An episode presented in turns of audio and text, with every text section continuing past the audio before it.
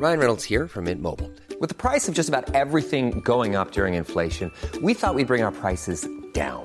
So to help us, we brought in a reverse auctioneer, which is apparently a thing. Mint Mobile unlimited premium wireless. Ready to get 30, 30, bit to get 30, bit to get 20, 20, 20, bit to get 20, 20, bit to get 15, 15, 15, 15 just 15 bucks a month. So, Give it a try at mintmobile.com slash switch. $45 upfront for three months plus taxes and fees. Promo for new customers for limited time. Unlimited more than 40 gigabytes per month. Slows. Full terms at mintmobile.com. Heraldo Radio, la H se lee, se comparte, se ve y ahora también se escucha.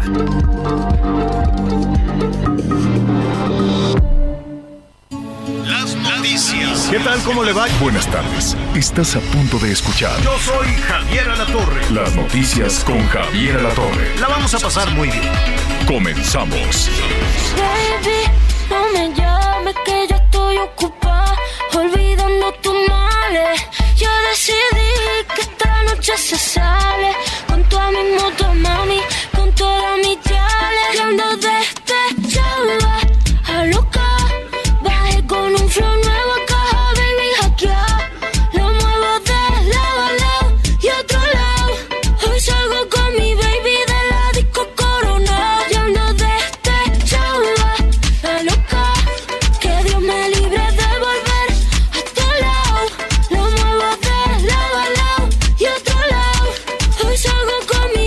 gusto me da saludarlo esta tarde de jueves.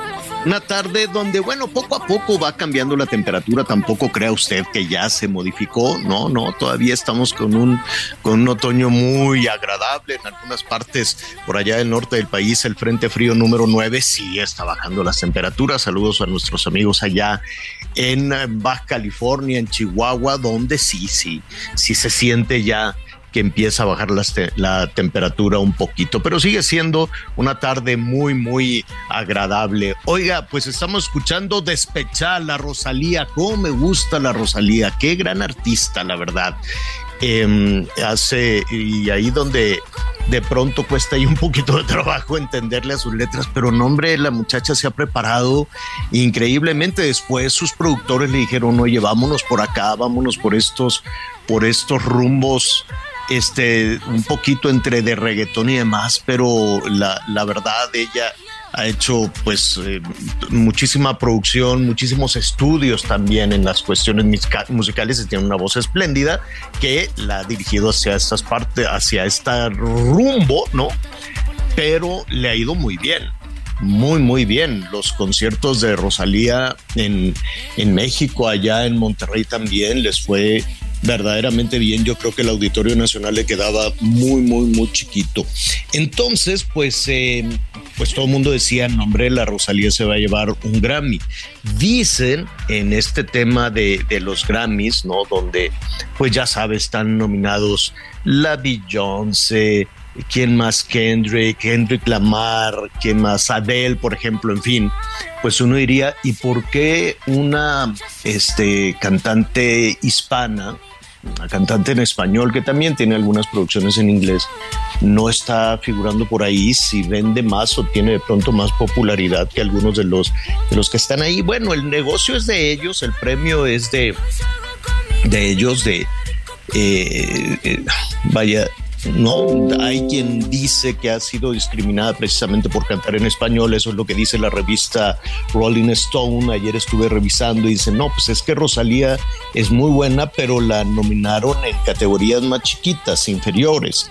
La sacaron de las principales y fue contundente. Rolling Stone dijo, los latinos son invisibles ante la academia, ante la industria que le pone pues atención al- a, a estos personajes, a estas estrellas no necesariamente norteamericanas, hay británicos también, pero bueno, pues que canten en inglés. Bueno, pero el éxito y el triunfo nadie definitivamente se, se lo quita. El Bad Bunny también anda por ahí. Ayer le estaba diciendo al Gonzalo Oliveros, oye, no se te olvide, ¿eh? yo me gané mis boletos, un montonal de boletos para el concierto del, del, del Bad Bunny, ¿no? Eh, Titi me pregunto, ya sabes. Oiga, bueno, qué gusto saludarlo. Eh, en este jueves hay muchísimo movimiento. Al ratito voy a, a Guanajuato. Saludos a Guanajuato. Vamos allá a León. Ay, Guanajuato.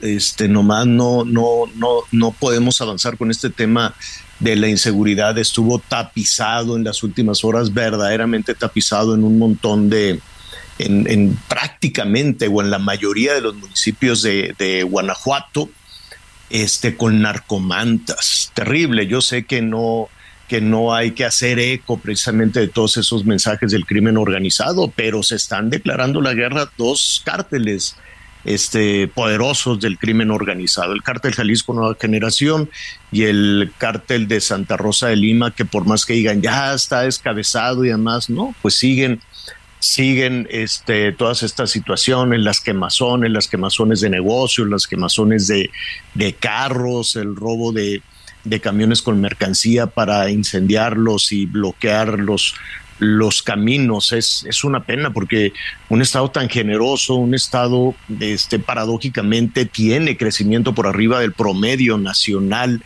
Hay inversiones, hay industria, hay muchísimo movimiento, hay desarrollo científico, hay festivales, hay muchísimas cuestiones donde pues la, la, gente, las familias, la gente buena de Guanajuato quiere salir adelante, pero pues tienen encima todo este tema del crimen organizado es una ruta del crimen organizado y tiene lo atractivo también del robo de combustible con la refinería.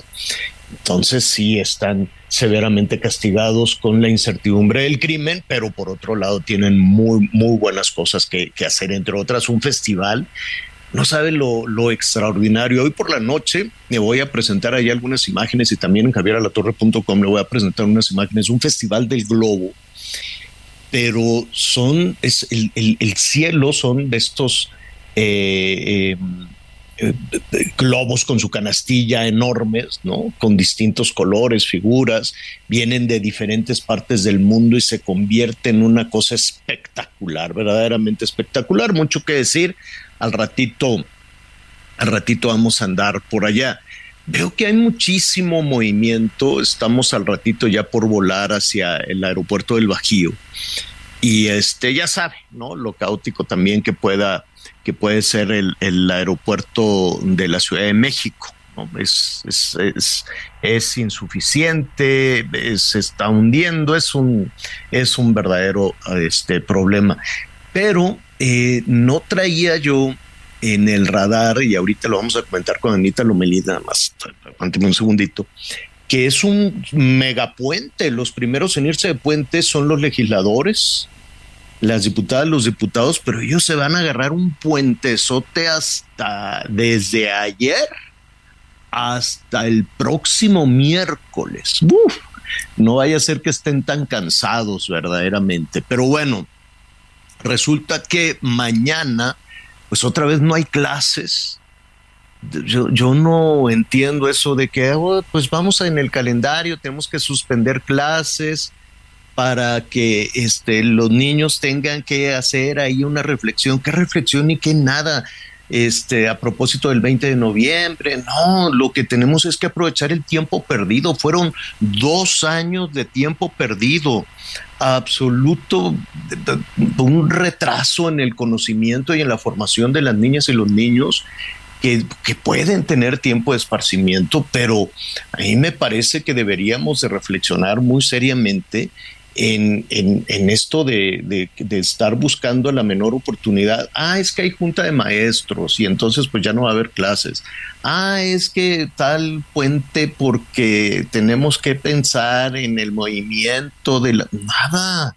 Hay que estar aprovechando el tiempo, no sean como los políticos no, por Dios, a los políticos les vale tres pepinos y ellos están en lo suyo nada más. Y nosotros como ciudadanos, pues tenemos que recuperarnos, tenemos que recuperarnos de, de la educación terrible en la que han caído nuestras niñas, niños y, los jóvenes también con tanto tiempo perdido, porque ustedes, a ver, eso de la educación a distancia fue pura vacilada, no tenemos la capacidad tecnológica para poder instrumentar esa, esa educación a distancia, ni el dinero para tener los dispositivos digitales para cada integrante de la familia que pudiesen haber tenido durante esos dos años una educación adecuada, ni siquiera los universitarios.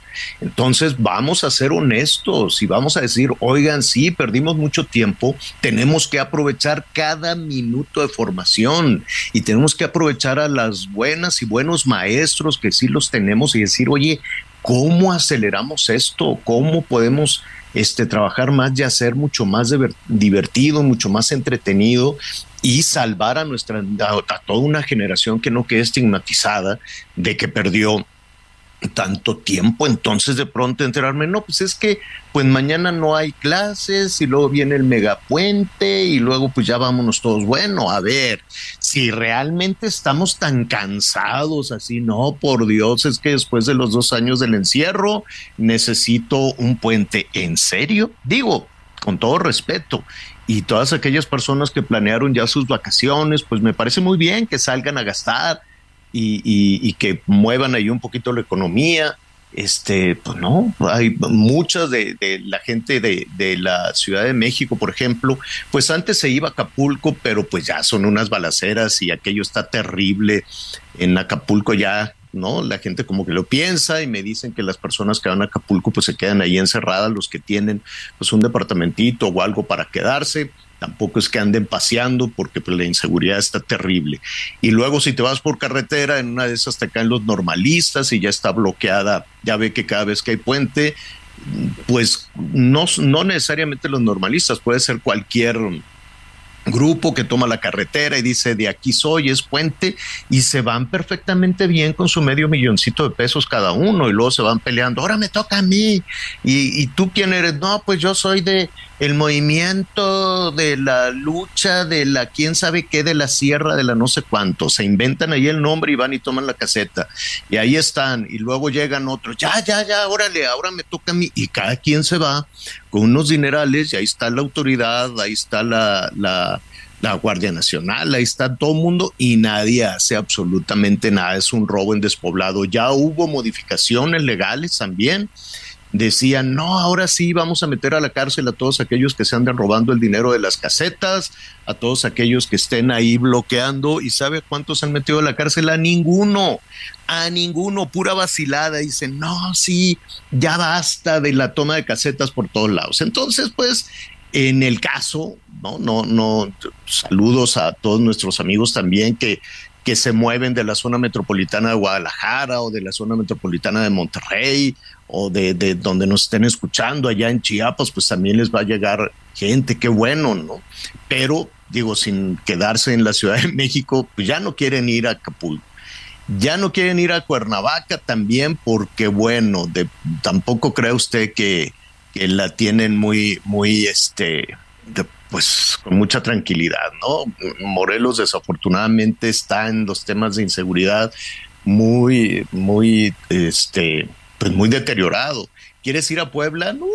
A ver, sal de, sal de la Ciudad de México, el tráfico es espantoso. Mucha gente le queda más fácil ir, a, por ejemplo, a este, ¿cómo se llama? A Valle de Bravo, Saludos a Valle de Bravo, los que se van a ir por allá, qué bueno, a reactivar la economía un ratito, pues me parece muy bien. Pero vamos a pensar si efectivamente necesitábamos con tanta emergencia ese megapuente, porque, a ver, son cuatro días más o menos, si no me equivoco, es un fin de semana largo, o sea, ya desde hoy mucha gente dijo hasta aquí, este, y luego, pues es jueves, viernes, sábado, domingo, el lunes tampoco se trabaja. Creo que sí hay bancos, no lo sé.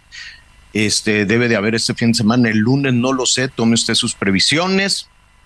Y muchas otras personas, pues, dicen no, pues en lugar de, de irnos a la vacación, pues vamos a aprovechar el buen fin. En fin, con todo, con, con, todo respeto, porque luego dicen, ay, no me eches a perder la vacación, amarguetas, tú que te quedas trabajando. No, no, no, nada más digo que hay que aprovechar y si pues, la gente se merece el descanso y lo tiene ya planeado, pues me parece, me parece muy bien. Sí me sorprendió, yo no traía ahí en, en el radar ese fin de semana tan, tan largo, pero pues bueno si usted así lo considera, pues adelante. Oiga, nuestros amigos allá en, eh, en, Guadalajara, eh, saludamos a nuestros amigos a través del 100.3 de la FM en el Heraldo Radio. Qué bárbaro, y en Chapala, en los juzgados de Chapala, este, se registró una, una, una balacera perdón, eh, no debe uno de reírse de las tragedias y mucho menos cuando es un, tema de una balacera, pero eh, tenían ahí, afortunadamente no pasó a mayores, afortunadamente no pasó a mayores, pero tenían a un reo en los juzgados, ahí estaba sentado, le voy a escribir la imagen al ratito, se la pongo en javierlatorre.com, este, estaba el reo ahí en los juzgados, estaba les estaban pues en una diligencia, estaba el personal del juzgado, estaba el agente del Ministerio Público y tenían ahí el reo esposado a una silla. Entonces de pronto el reo saca una navaja, eh, un cuchillo pequeño y amenaza a la secretaria del juzgado, a todos los que estaban ahí, todos se echan para atrás y además se levanta con todo y la silla colgada y así los fue amenazando a los policías, a los custodios, a todos. Agarró la silla, la reventó contra la puerta, todos decían, agárralo, agárralo, pues agárralo tú que trae la navaja. Y entonces un policía empezó a disparar así, eh, como a su buen entender, ya ve que los policías pues no tienen ninguna formación ni ningún protocolo, entonces escucharon la balacera, se salió por la ventana el reo con todo y la silla colgada, como de película chusca, con todo y la silla colgada se les escapaba y este los custodios pues no sabían qué hacer, estaban en la balacera, entonces otros vigilantes decían, pero ¿cómo? ¿Qué está pasando? Porque no, y empieza ahí la tronadera, la balacera, hasta que ya, bueno, por fin fueron y, y, lo agarraron, pero pues es un incidente también allá entre eh, la, la este, policía y todos los reos allá en, en Chapala. Al ratito le vamos a tener con nuestro corresponsal un poquito más de detalle con toda, con toda esa, con todo ese tema, con toda esa situación. Oiga, a ver, muy rápido también de los temas que vamos a tratar en un ratito más. Vamos a estar platicando con Ricardo Sheffield para tener todas estas recomendaciones de hacer una buena compra en el buen fin, ¿no? Hay que hay que tomarlo en cuenta. Ya hemos eh, platicado también de eh, qué, puede ser este, necesario, ¿no? ¿Qué, ¿Qué, recomendaciones tenemos si vamos a comprar en línea? Mucho cuidado también con, mire, es muy sencillo apelar al sentido común, pues ¿cuánto, cuánto dinero tenemos? ¿Cuánto dinero tiene usted disponible para poder hacer esta, esta compra? Por más que diga es que tienen un descuento enorme, y, yo sí necesito esto, pues ni modo, ni, ni modo, esta, esta terrible cuesta arriba en la, en la economía, pues hay que considerarla, ya hay que decir, a ver, ¿cuánto dinero tengo en este momento y con cuánto dinero voy a contar hacia fin de año? Pero en realidad no hacer así un cálculo de que, bueno, pues me va a caer tanto dinero, sí, pero de ese dinero que le va a caer, descuente lo que tiene que pagar de colegiaturas, lo que tiene que pagar de pues, los gastos eh, de, de, la casa y todo eso, descuéntele de la deuda que tiene también que pagar y entonces ahí ya calcúlele hasta dónde se quiere endeudar. De cualquier forma, pues vamos a estar en un ratito más también con el titular de la, de la Profeco para hablar de esta situación, para hablar de este tema. Y sabe que nos siguen llegando con preocupación pues algunos comentarios, eh, sobre todo por la producción de, pollo, no nada más por este tema de la gripe aviar que le está pegando y pegando duro a las granjas avícolas de Sonora, de Jalisco, a las pequeñas granjas también en diferentes eh, estados de, del país. Hay grandes productores que también tienen ese problema en Nuevo León, no nada más en México. Estamos tratando de saber qué pasó, cómo llegó, si también es un, un tema de migración, de migración de las aves, de migración de los patos, porque dicen, no, pues es que con la migración de las aves, pues ya nos cayó por acá. ¿Será?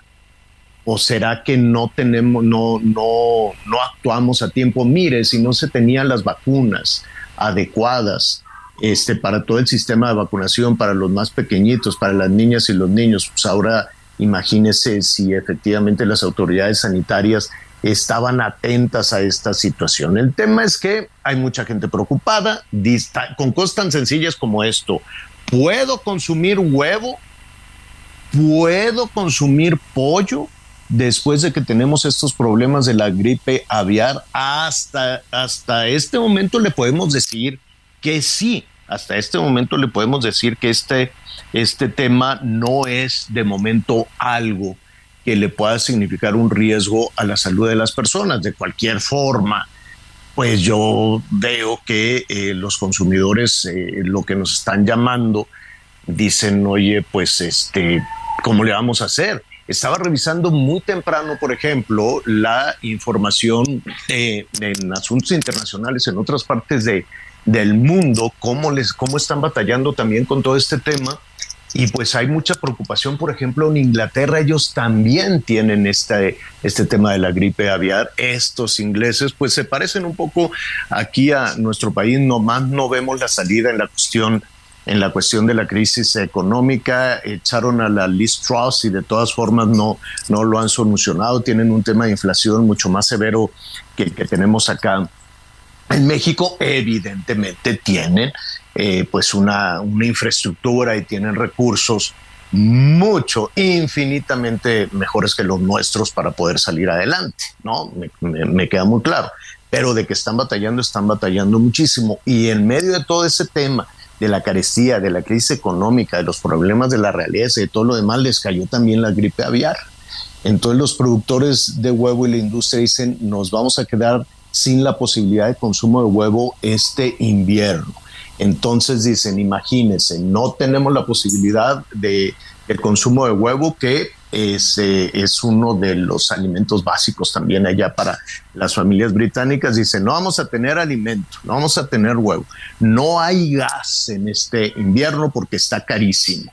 Eh, todos estos eh, problemas en el abastecimiento de gas a propósito de la guerra les están pegando y pegando muy fuerte. Entonces, pues, ay, este fin de año, después de la pandemia, pues hay que tener actitud, hay que ver, ¿no? Hay que subir, subir un poquito, estirar un poquito el cuello y ver que tenemos una orillita que nos pueda dar algo de certidumbre.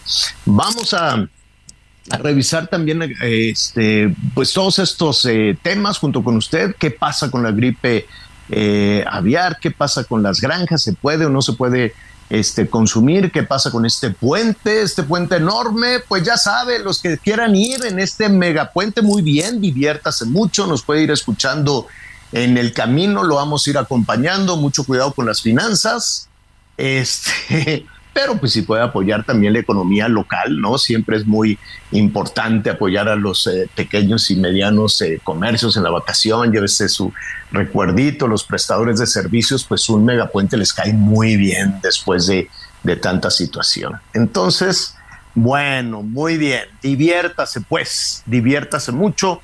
Nosotros aquí estaremos acompañándolo con las noticias. Bueno, Mire, este, pues ya nos extendimos un poquito en los saludos. Vamos a hacer una pausa y regresamos de nueva cuenta con usted, Anita Lomelí y su servidor Javier La Torre. Ya estamos listos. En Soriana, este super fin lo damos todo. Smart TV LG de 55 pulgadas 4K UHD con 4 HDMI y un USB a solo 8,990 pesos en un solo pago. Sí, a solo 8,990 pesos. Soriana, la de todos los mexicanos. A noviembre 17, consulta modelo participante, aplica restricciones. Claro que sí, siempre listos, Javier. Buen viaje. Ya nos estarás platicando este festival eh, del, del, globo aerostático es fantástico y pues bueno, son muchas las personas que participan año con año y también muchas las familias que dependen de esta derrama eh, económica si hablamos de turismo. Hablaremos, por supuesto, de salud, eh, porque también con el tema de la influencia aviar, entre que si como huevo o se me va a pegar a mí también la influenza. Estaremos platicando con el doctor Moreno en relación al tema y fíjese que hoy, pues, una lamentable noticia. Eh, Porfirio Sánchez Mendoza, secretario de Seguridad Pública de Aguascalientes, murió hoy en un accidente aéreo. Cinco personas eh, perdieron la vida, el piloto y otros tres elementos de la Secretaría de Seguridad de Aguascalientes. Se trata del helicóptero Águila 1 de la Policía Estatal y cayó justo cuando estaba realizando un operativo en las inmediaciones de Jesús María, un municipio aledaño a la capital. El accidente ocurrió en este municipio, en Aguascalientes, el municipio de Jesús María en Aguascalientes, a unos metros de la clínica 3 del IMSS, a donde llegaron decenas de policías pues para acordonar la zona y poder eh, trabajar y tratar de atender este o lo que pudieran hacer en ese instante este desplome. El accidente pudo haber sido provocado por una falla mecánica, no vamos a especular, estaremos con nuestro eh, reporte desde el lugar de los hechos más adelante y también eh, le recuerdo que ya lo decía Javier, hoy es Día del Estudiante, hay que apoyar mucho a nuestros estudiantes. Hacemos una pausa, pero ya regresamos a las noticias con Javier Alatorre. Conéctate con Javier a través de Twitter, arroba javier-alatorre. Sigue con nosotros. Volvemos con más noticias. Antes que los demás. Heraldo Radio, la H se lee, se comparte, se ve y ahora también se escucha.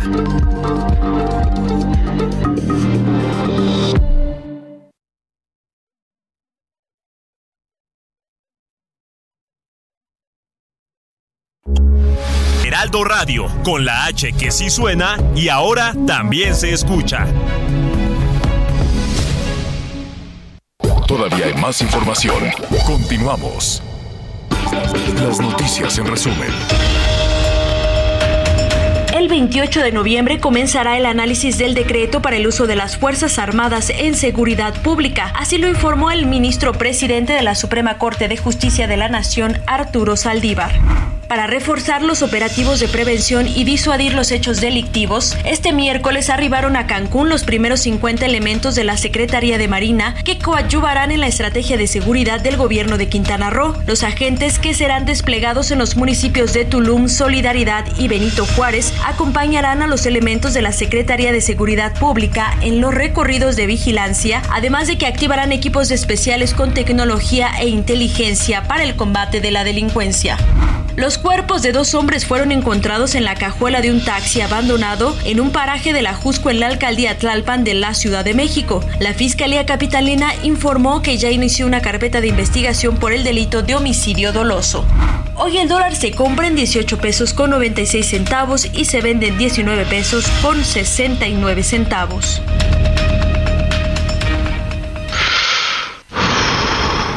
El 12 de noviembre se celebra el Día Mundial contra la Neumonía, una enfermedad que representa la quinta causa de muerte en México, pero que se puede prevenir a través de la vacunación. Consulta con tu médico sobre las vacunas recomendadas para ti y tu familia. Acude hoy al hospital, clínica de salud o centro de vacunación más cercano y protégete. Porque cuando prevenimos, Respiramos tranquilos. Sobre los esquemas de vacunación, consulte previamente a su médico. Un mensaje de Pfizer con autorización 22330021B0815. Bien, pues estamos aquí muy pendientes. Ya ayer también le platicábamos, y lo adelantaba Javier hace un momento, sobre la detección de un brote de influenza aviar en una granja productora de huevo en San Miguelito el Alto, Jalisco, con una población de 360 mil aves. Autoridades federales y estatales anunciaron medidas para el control de este brote, pero pues queremos saber de qué acciones se tratan, cómo, cómo, cómo se cuida un brote eh, de esta magnitud y nos da mucho gusto saludar a Ana Lucía Camacho Sevilla, secretaria de Agricultura y Desarrollo Rural de Jalisco. Muy buenos días, ¿cómo estás Ana Lucía? Buenos días Ana María, muy bien, gracias, gracias por la oportunidad de la entrevista. A ver, platícanos, ¿cómo, cómo, cómo detectan este brote de influenza aviar? Bueno, eh, aquí en Jalisco, el 20 de octubre tuvimos el primer caso notificado en una ave silvestre. Se estuvo monitoreando y ahora para el 13 de noviembre eh, se identificó el primer caso en una granja comercial en San Miguel el Alto. Es una granja que tiene aproximadamente 360 mil aves y este bueno, pues se actuó de manera inmediata. Afortunadamente, el productor, en cuanto notó los signos eh, y síntomas de la enfermedad, este, actuó y se comenzó con el despoblamiento de la granja, que es lo más indicado, el, el despoblamiento, la limpieza y la desinfección de esa granja, lo que nos ayuda a evitar la diseminación de la enfermedad. Hoy eh, se está trabajando todavía eh, temas de vigilancia epidemiológica en, la, en, la, en el área con mayor producción. Este, se está haciendo muestreo de las granjas en un perímetro de 10 kilómetros primero, que son las de más riesgo. Afortunadamente los primeros resultados en cinco granjas salieron ya negativos.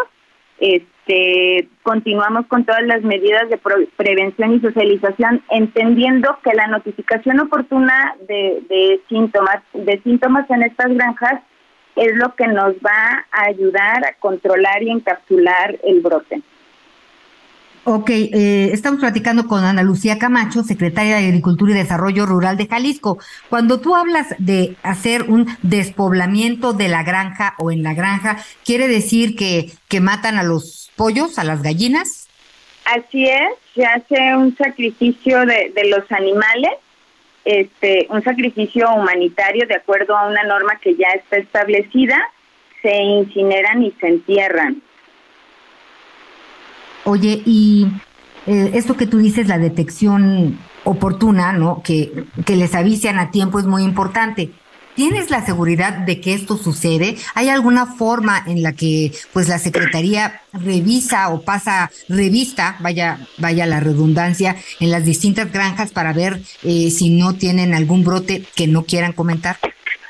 Así es, hay un despliegue territorial por parte de autoridades tanto de Senacica como de la Agencia de Sanidad, Inocuidad y Calidad de aquí de Jalisco y algunos organismos auxiliares de Senacica en coordinación con todas las asociaciones de avicultores de Jalisco para poder socializar, se están identificando las granjas pequeñas y traspatios.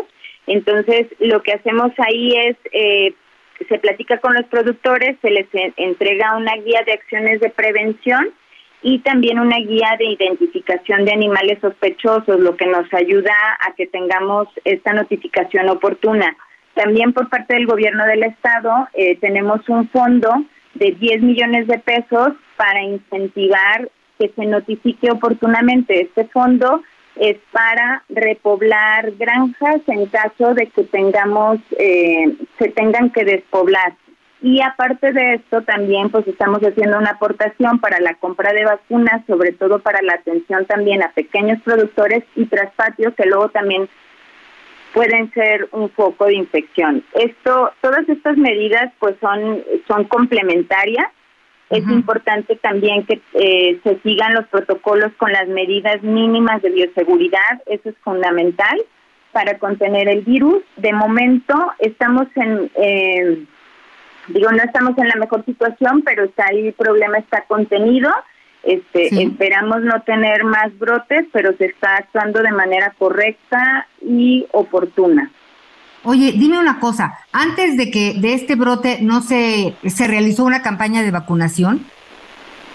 Lo que pasa es que la vacuna para esta cepa específica aún no estaba disponible. Apenas hace algunos días en la SICA autorizó y este notificó ya como un plan de vacunación que se estará haciendo de acuerdo a prioridades eh, por regiones productivas y por riesgos este, ese plan apenas se está armando aquí en Jalisco de acuerdo a los diagnósticos que tengamos después de los muestreos. La vacunación, por ejemplo, no se puede hacer en aves infectadas.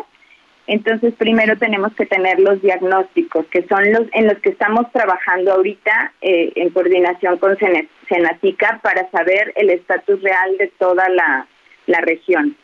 Ok, eh, Senacica es el Servicio Nacional de Sanidad, Inocuidad y Calidad y bueno, es responsable de pues checar todas las medidas sanitarias para proteger justamente de esto. Sí habría que, bueno, de entrada hay que salir de lo que está sucediendo ahorita y eh, antes de, de, de inconformarme por la pues tendrían que haber soltado la vacuna antes, ¿no? Porque pues ya sabemos que no podemos vacunar a los que están infectados, pero los que están infectados van a contagiar al resto muy posiblemente. Por eso las vacunas tratan de ser campaña de prevención, entonces deben de vacunarse antes de que nos caiga el primer pájaro contagiado. Digo, ave contagiada, por así decirlo. Igual nos pasa eh, eh, con, con las personas con toda proporción guardada, pero sí ¿Por qué vamos tarde en este asunto si ya sabemos, secretaria?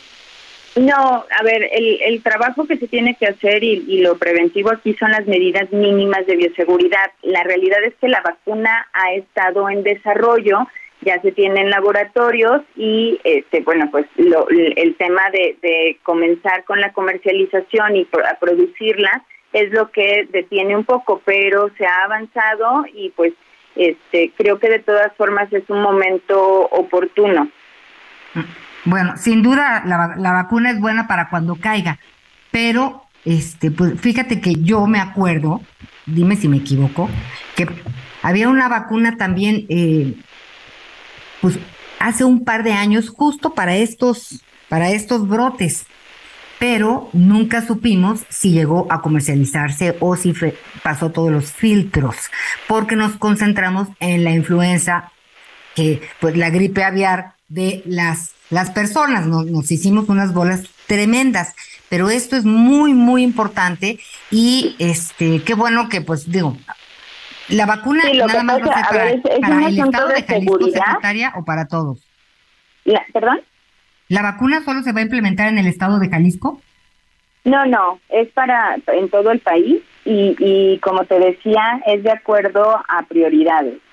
Y, y la realidad, bueno, pues es un asunto de seguridad, se tiene que, o sea, la, es una cepa que puede quizá mutar, entonces se tiene que manejar con mucho cuidado, no no es como que se pueda liberar una vacuna tan fácilmente, en eso Ajá. se está trabajando, afortunadamente ahora tenemos ya visto bueno, ya para darle hacia adelante, este, y, y, ya, y ya tenemos también un plan eh, organizado para para cómo se va a hacer el protocolo de vacunación. Todos los todos los pasos a seguir, toda la actuación que se ha tenido es de acuerdo a los protocolos que se marcan en, en Senacica cuando uh -huh. tenemos algún riesgo por algún brote o infección.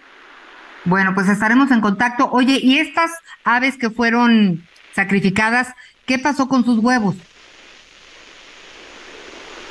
Eh, después to, todo, o sea, la unidad de producción completamente, todo se, des, se despobla, se limpia y se desinfecta, 100%. O sea, no puede salir, esa granja queda en cuarentena, no puede salir absolutamente nada de ahí. Se encapsula porque eh, si, si pudiera ser factores de riesgo de contaminación. Pero lo positivo es que en los muestreos que se hicieron en el área focal, 5 kilómetros, las, las cinco granjas que estaban ahí cercanas sal, que salieron negativas a influenza aviar. De acuerdo, pues muchas gracias por, por esta información. Vamos a seguir muy de cerca. Esperemos que ya con esta cuarentena, pues la situación quede bajo control. Muchísimas gracias, secretaria. No, al contrario, muchas gracias, Ana María. Un saludo, gracias. Bueno, pues ahora ya, ya oyó usted que según lo que nos explicaron, no hay ni un huevo que haya, eh, que, que provenga de algún, de alguna gallina infectada, pues por este, por esta, por este virus de la influencia aviar. Así que pues podemos estar tranquilos en este sentido. De cualquier manera, hay que estar muy pendientes de la información y, por supuesto, a cuidarnos. Y ahora vámonos a este asunto, vámonos a Aguascalientes. Ya le platicábamos que este desafortunadamente hubo un accidente muy muy ter muy terrible en donde pierde la vida Porfirio Sánchez Mendoza, secretario de Seguridad Pública de de Aguascalientes y me parece que en este momento vamos a vamos a ir contigo Omar Hernández, corresponsal del Heraldo Radio en Aguascalientes, pues para que nos digas qué fue lo que pasó. Buenos días. Gracias, buenos días. Efectivamente, el helicóptero de la Secretaría de Seguridad Pública de Aguascalientes se desplomó por la mañana de este jueves en el municipio de Jesús María, que se encuentra ubicado al lado de la capital del estado, en la zona metropolitana.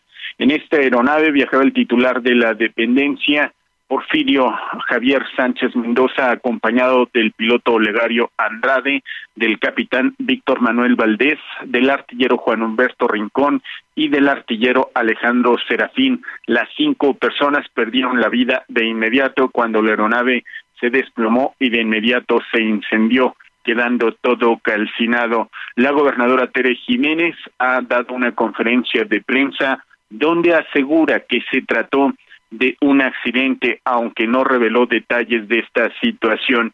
Se abre un poco el sospechosismo porque testigos de este accidente refirieron haber escuchado disparos hacia el helicóptero e incluso algunos de los testigos con quienes platicamos en este lugar dicen que vieron un grupo de cinco o seis motociclistas disparándole al helicóptero antes de su caída. La gobernadora, a pregunta expresa de una compañera de los medios de comunicación que cuestionó sobre la investigación por homicidio o atentado, pues la gobernadora respondió que están en las investigaciones insisto, sin dar mayores detalles. En estos momentos ha quedado como encargado de la Secretaría de Seguridad Pública Manuel Alonso García, quien se desempeñaba como el titular de la Agencia de Investigación Criminal. Aseguran que el secretario Porfirio pues estaba realizando un eh, sobrevuelo eh, de rutina para establecer los blindajes necesarios para el Estado. De esta manera, pues eh, el gobierno dice que es un accidente donde se desploma el helicóptero Águila 1 del gobierno de Aguascalientes y de esta manera fallecen en el lugar cinco personas. Es el reporte. Oye, pues muchas gracias por la información. Desde luego, nuestro más sentido pésame a la familia de de pues este hombre, ¿no? Porfirio Sánchez Mendoza, también de las otras personas que perdieron la vida, en total fueron cinco personas entre la tripulación y, y tres elementos más de la dependencia. Ojalá más adelante podamos tener el nombre de todos ellos, eh, ellas, en caso de que hubiera alguna mujer, y cualquier cosa estaremos muy pendientes. Eh, estamos contigo. Gracias. Buenas tardes. Buenos días todavía. Estamos al pendiente. Buen día. Bueno, pues qué, qué tragedia este, y de que empiezan las especulaciones, fíjese que es terrible, sobre todo para los familiares. Así que nos quedamos con la información de nuestro compañero corresponsal y en cuanto tengamos luz eh, y una versión oficial de los hechos, pues se lo comunicaremos. Fíjese que también hay otros temas muy interesantes, ¿no? Vamos a hablar del, del catálogo de delitos en la ley Olimpa, porque eh, se aprobó uno que se llama sextorsión sextorsión. Sextorsión, así es. Y pues eh, por eso queremos platicar de este tema con Julieta Vences Valencia, diputada por Morena y presidenta de la Comisión de Igualdad de Género de la Cámara de Diputados, y pues para platicar de este dictamen y sus efectos. Gracias, Julieta, por estar con nosotros. Muy buenos días. Hola, ¿qué tal? Muy buenos días, Ana María. Muchas gracias por el espacio. Saludo a tu auditorio. Un gusto poder acompañarlos. A ver, platícanos, en este catálogo de delitos eh, en la ley Olimpia, ahora agregaron este de sextorsión. ¿Exactamente a qué te refieres? Pues mira, decirte que estamos muy contentos que presentamos esta iniciativa desde el febrero de este año junto a mis compañeros diputados Anaí González y Alberto Atum, porque lo que queremos es fortalecer la ley Olimpia, que es la ley que habla sobre violencia digital, pero que la mayor parte de la población la conoce con esta referencia por ley Olimpia y lo que queremos es reconocer como violencia digital aquellas acciones de difusión o exhibición de contenido íntimo que no necesariamente se consuman, es decir, aquellas imágenes, aquellos videos, aquel contenido íntimo que te amenazan, te chantajean o te piden realizar una acción a cambio de no hacer público este tipo de contenidos. Es decir, la ley Olimpia solo tenía una sanción cuando el famoso PAC, conocido por la mayoría de nosotros, mejor conocido como el famoso PAC, ya se distribuye, pero no contemplaba cuando se te amenaza, se te chantajea, se te extorsiona, con esto de decir, si no me das esto, si no me das cierta cantidad de dinero, o si no realizas esta actividad, entonces lo voy a hacer público. Entonces, hoy agregamos al artículo 24 un tercer párrafo, que es el que adicionamos a la Ley General de Acceso a una Vida Libre de Violencia. Y entonces, decir, sí, sí, sí. Ah, e, exactamente, cuando, no, cuando nos digan que, ¿me puedes poner un ejemplo?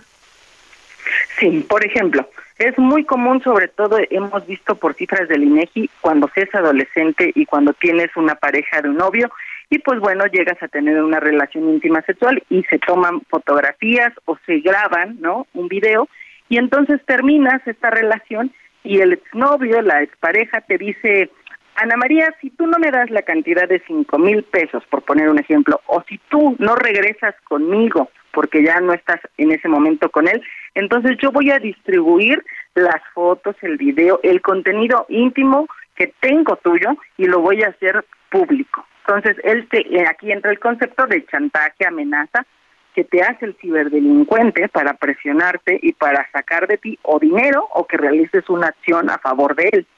Y aquí es donde entramos para que la ley lo contemple y que estos actos que no son consumados, porque es la diferencia con la ley Olimpia, sean parte de esta nueva modalidad que integramos dentro de la violencia digital. Ok, porque la ley Olimpia en realidad es este conjunto de medidas legales que definen y previenen y castigan la violencia digital.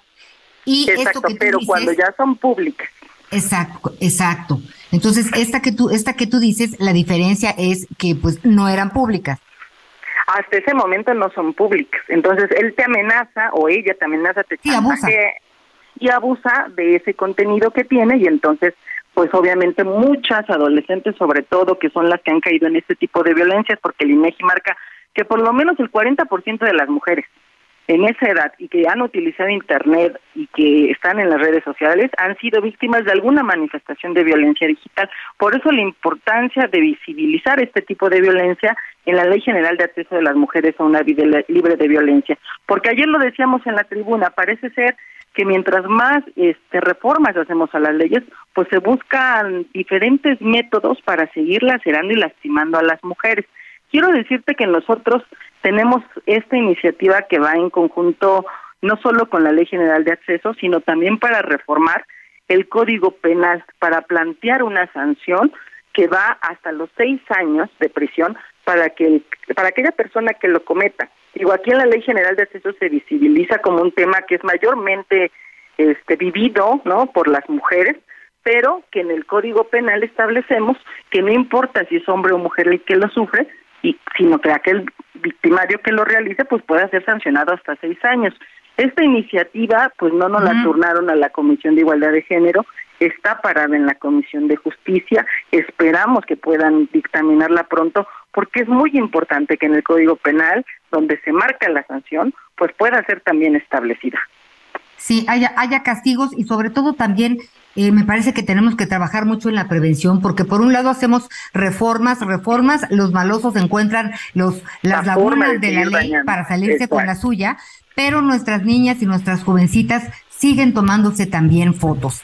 Hay que también trabajar muchísimo en el tema de la prevención, porque pues así eh, si, logramos que este contenido íntimo pues se quede para nosotras, ¿no? Y entiendo que muchas veces pues digo, el amor es el amor, la, la juventud es la juventud, eh, y de que dan ganas de compartir una foto hoy más que nunca. Pero sí tenemos que ser muy abiertos en la educación y, y hablar de las consecuencias que, pues, que esto ha traído a muchas mujeres, pues para tratar, tratar de educar primero y luego, pues de que se cumpla la ley, porque entre eh, también hay un, un, un, un un hoyo oscuro de impunidad en este sentido. Muchas mujeres no denuncian porque no pasa nada. No, o les da vergüenza porque te sientes tú culpable cuando jamás la víctima va a ser culpable de nada, sino aquel que utiliza el contenido que tiene, pues en contra tuya, utilizando este tipo de herramientas para seguir dañándote. Por eso es la importancia que hemos dicho de visibilizar y de haber aprobado este dictamen, porque ya se va a poder con esta iniciativa aprobada, reconoce a las mujeres que lo estén viviendo o a las adolescentes que lo estén viviendo, se les reconoce en su calidad de víctimas y entonces abre la posibilidad de que el Ministerio Público, cuando vaya así denuncie, o el juez, pueda también dictaminar medidas de protección. Y el segundo también es que el gobierno de México pues va a tener la gran responsabilidad de dar a conocer este tipo de violencias y diseñar políticas públicas para prevenirlas, como bien lo mencionas. Bueno, diputada, pues la verdad es que seguiremos hablando, veremos dónde termina este, pues esta, esta ley, que la verdad está muy interesante, vale la pena.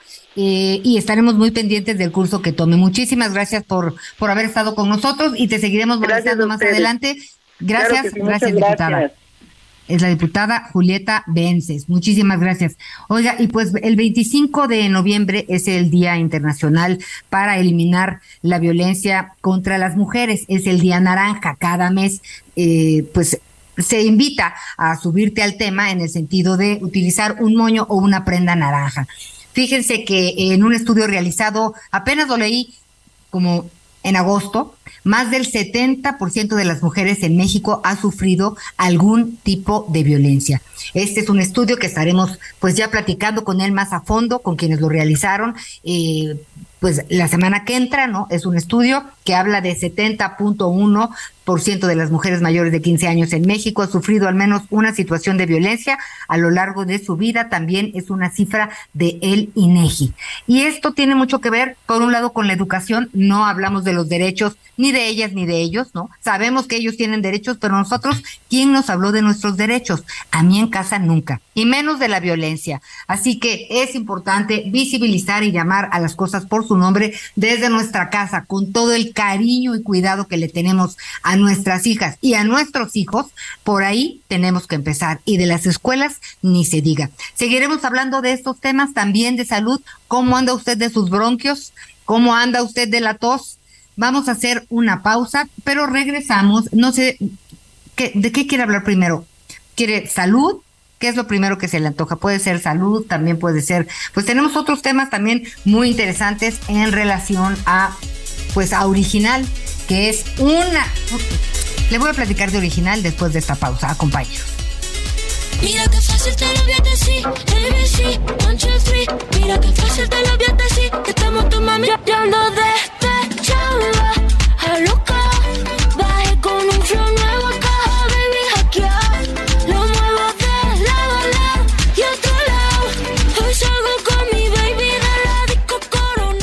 Conéctate con Ana María a través de Twitter arroba Anita Lomelí. Toda la información antes que los demás. Ya volvemos. Burroughs Furniture is built for the way you live. From ensuring easy assembly and disassembly to honoring highly requested new colors for their award-winning seating, they always have their customers in mind. Their modular seating is made out of durable materials to last and grow with you. And with Burrow, you always get fast, free shipping. Get up to 60% off during Burrow's Memorial Day sale at burrow.com slash ACAST. That's burrow.com slash ACAST. burrow.com slash ACAST.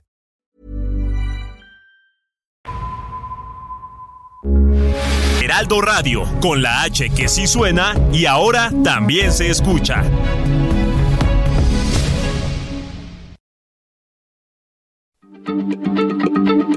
Heraldo Radio, la H se se comparte, se ve y ahora también se escucha.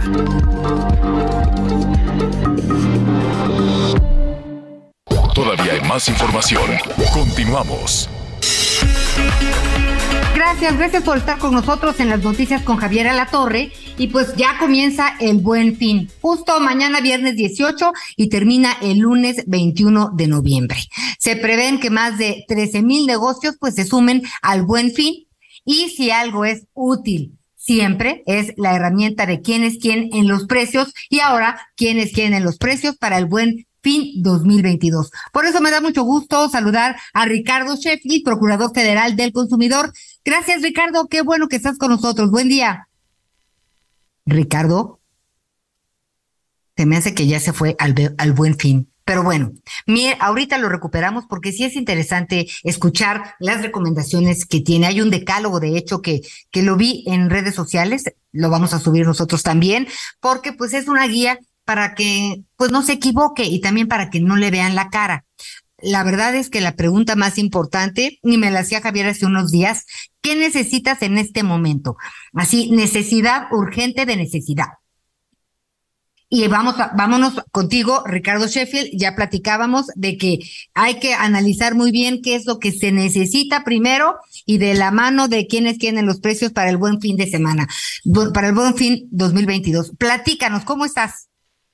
Ana María, muy bien, con mucho gusto de estar contigo y efectivamente ya mañana en la madrugada inicia el buen fin, y es viernes, sábado, domingo y lunes y vamos a estar atentos, más de 1.200 funcionarios de Profeco desde Mérida hasta Tijuana, el teléfono del consumidor, el micrositio del Buen Fin, que es el buenfin.profeco.gov.mx y estaremos atentos para resolver cualquier duda y que podamos realmente aprovechar ofertas y que podamos constatar que sean ofertas de verdad, ¿no? Que valgan la pena.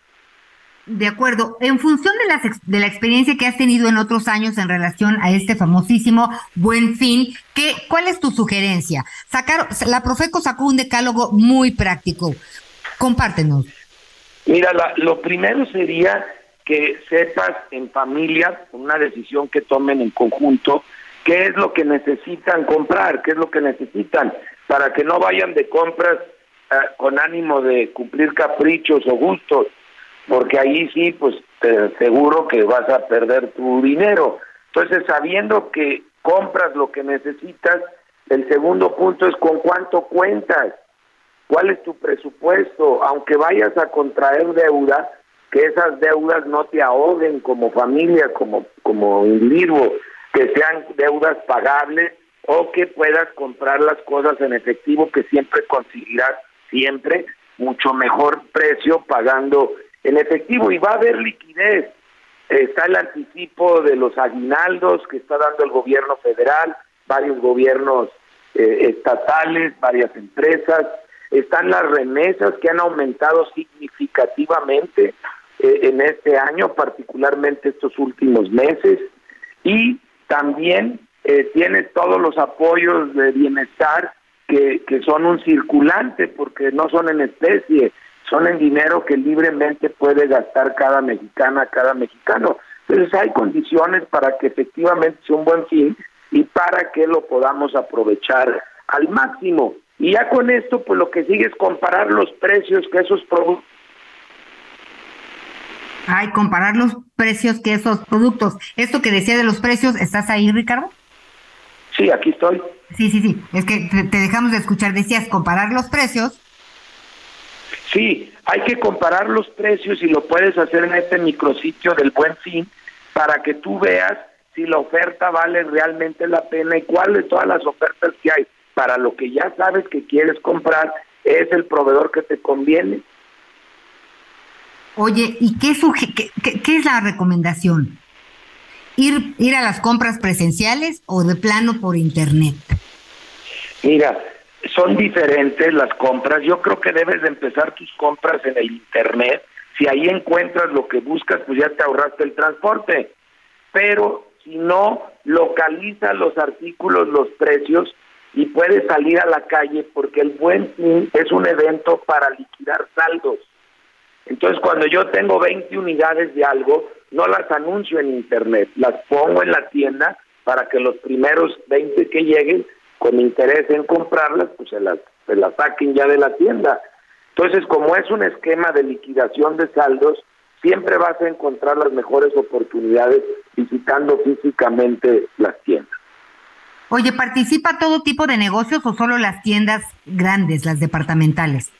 No, desde microempresas hasta grandes cadenas departamentales y de autoservicio, todos están participando en el buen fin de una o de otra manera en estos cuatro días.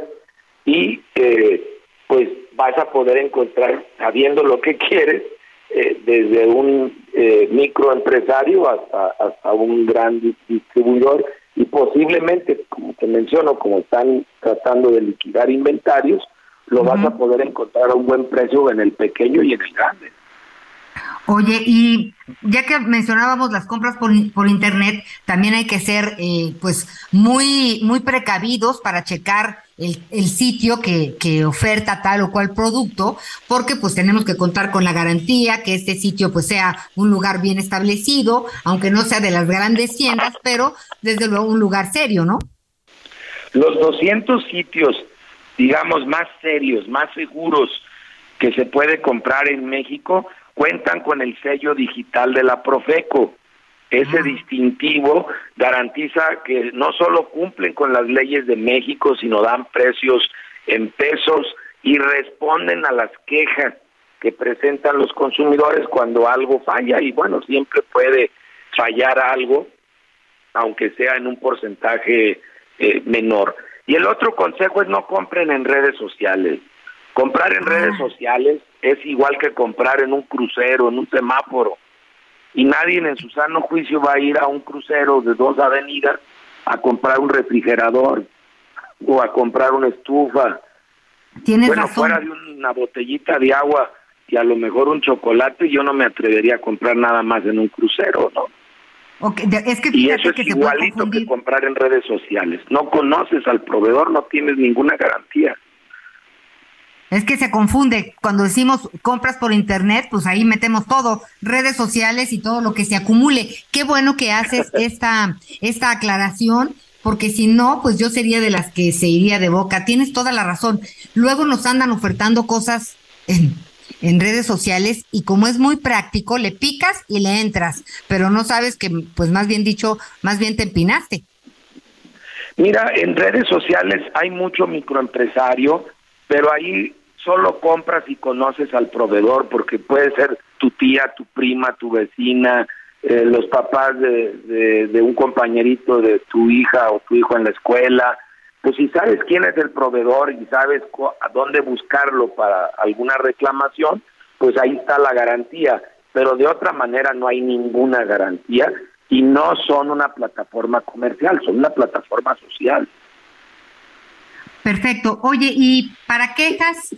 ¿qué, ¿A dónde nos comunicamos? Para quejas, uh -huh. mar, marcar al 55 55 68 8722, que es el teléfono del consumidor, o también pueden entrar a la página de Profeco o alguno de los 147 módulos que vamos a tener en las principales zonas comerciales del país, desde Mérida hasta Tijuana o las oficinas de defensa del consumidor, todos en horario de 9 de la mañana a 9 de la noche.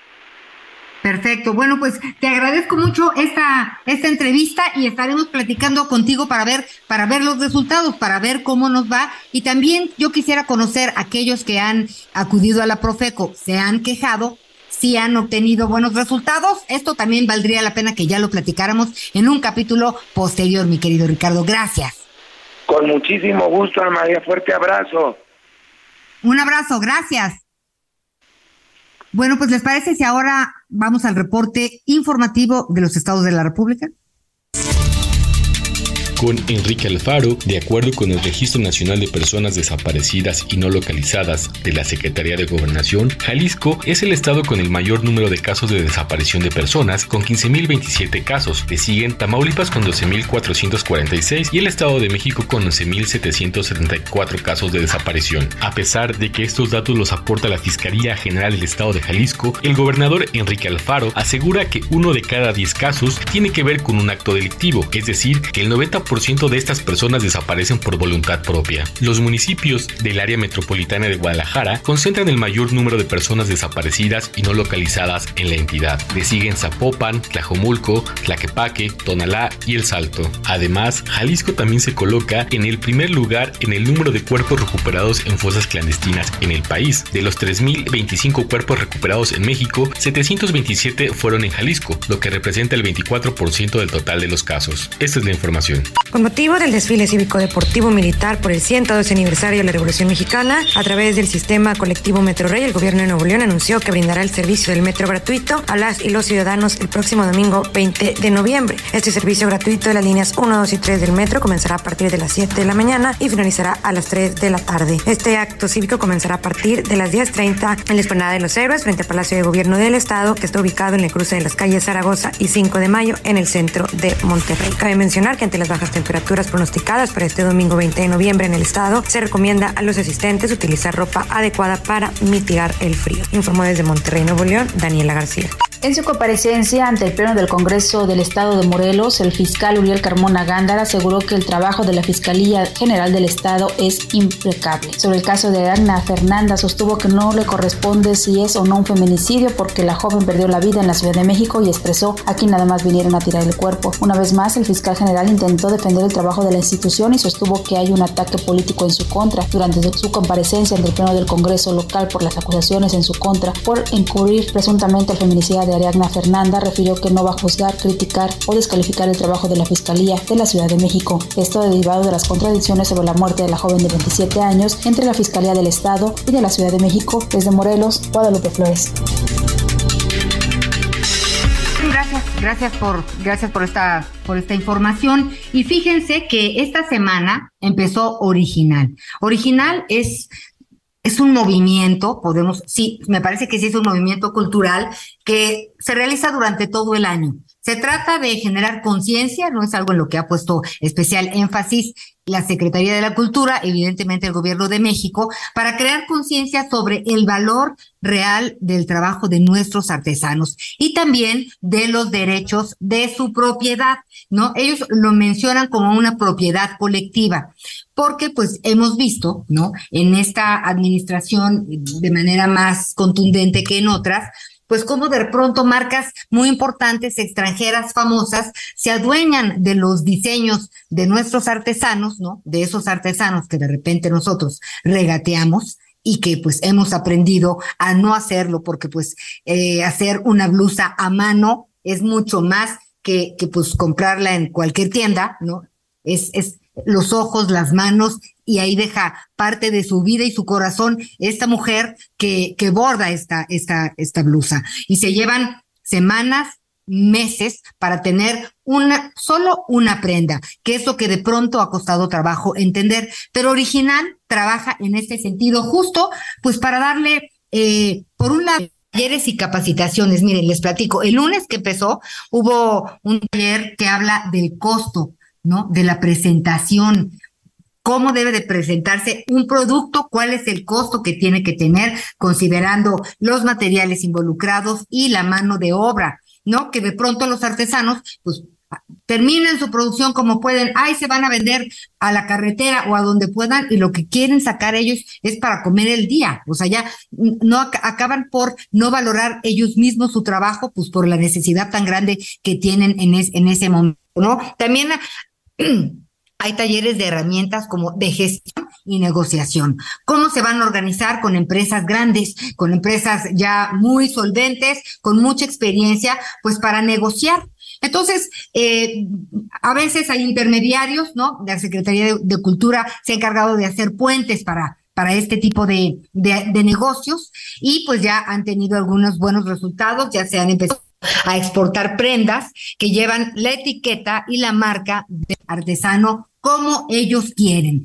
Y la parte más fantástica, eh, me voy a brincar toda la semana de talleres porque ha, habido muchísimos talleres que son tanto para los artesanos como para las empresas que quieren hacer eh, este link con, con los artesanos y poder trabajar juntos, las pasarelas nocturnas que empiezan hoy. En primera, decirles que las y los modelos son generalmente de la región de donde es la prenda. No pueden ustedes imaginarse la belleza, ¿no? El año pasado se salían las lágrimas de propios y extraños porque no eran modelos, simplemente es gente que totalmente vive en estos lugares. Le dijo, oye, tú échame la mano, tú vete a la pasarela para que presentes mi prenda. Un espectáculo sin igual. Si tiene usted oportunidad de darse una vuelta, están en Los Pinos, es a partir de hoy ya la venta al público y también pues las pasarelas de hoy hasta el domingo y luego hablamos. Se va a quedar impresionado y por supuesto muy, muy orgulloso de encontrar pues lo que va usted a ver ahí. Y hablando de otras cosas, este, quiero platicar en este momento con nuestro compañero reportero del Heraldo sobre los premios que se entregaron hoy en la mañanera. Vamos contigo, Luis Carlos Sánchez. Cuéntanos, hoy la mañanera tuvo, además de, de jueves de cero impunidad, pues estuvo por ahí la secretaria de Cultura, Alejandra Frausto, y pues se dieron algunos reconocimientos. ¿Cómo estás? Buen día. Hola, buenos días, Ana María, buenos días al auditorio. Pues efectivamente, hoy vivimos una entrega de los premios de artes y literatura eh, que no estábamos muy acostumbrados a, vivir. Esta ocasión eh, el presidente y el gobierno federal, la Secretaría de Cultura, eligieron pues la tradicional conferencia matutina del presidente para hacer entrega de estos de estos premios.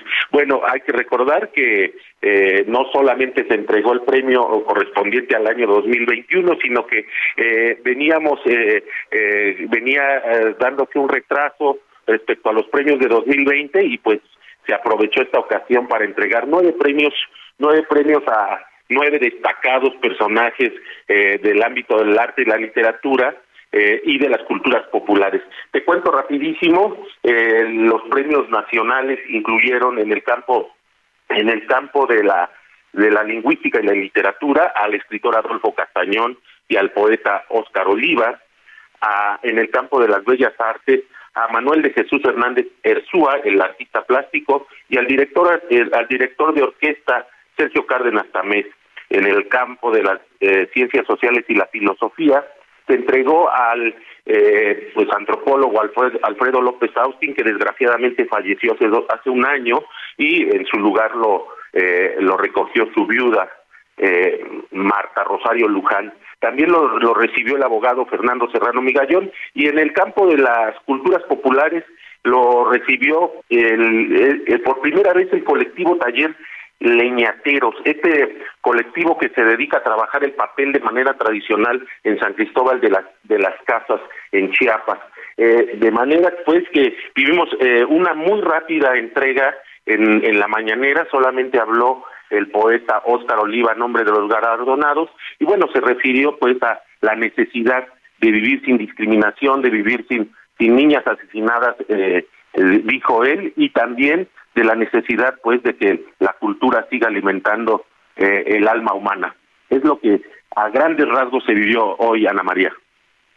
Sí, este me pareció un momento eh, importante que haya mencionado pues la muerte de, de, tantas mujeres, ¿no? En México un promedio de 10 al día, simplemente por el hecho de ser mujeres, este porque justo después de estos reconocimientos vino el subsecretario de Seguridad eh, y Protección Ciudadana, el subsecretario Mejía, para hablar de eh, cero impunidad, ¿no? Los jueves que es de cero impunidad, y pues con estos, eh, con información en relación a, a este tema. pero pues bueno, fue una ceremonia veloz, pero pues era necesario. ¿Por qué fue en la mañanera? Mira, el presidente argumentó que eh, se realizó en la mañanera porque dijo él de, de, repente hay, hay, cosas de las cuales la gente no se no se entera y a, a través de la mañanera dijo él eh, es posible que más gente se entere. Entonces por eso eligieron que fuera ahí eh, y como bien dices eh, después al término de la entrega pues siguió este este informe cero impunidad y el presidente casi como una broma eh, le dijo a los presentes si quieren quedarse se oyó una una risa de los presentes pero él dijo eh, nada más que lo que sigue es una realidad muy dolorosa y lo que vamos a ver después pues es nuestra amarga realidad que estamos enfrentando todos los días para que no dejemos los mexicanos de ser felices. Él mismo advirtió pues que eh, se trataba de un tema totalmente diferente y pues mucho más eh, doloroso como él mismo mencionó. Oye, pues muy, muy completo tu reporte, Luis Carlos, gracias. Eh, y pues bueno, estaremos muy pendientes. Las mañaneras, pues pintan y ponen agenda todos los días. Gracias, querido. Aquí estamos a la orden. Hasta luego.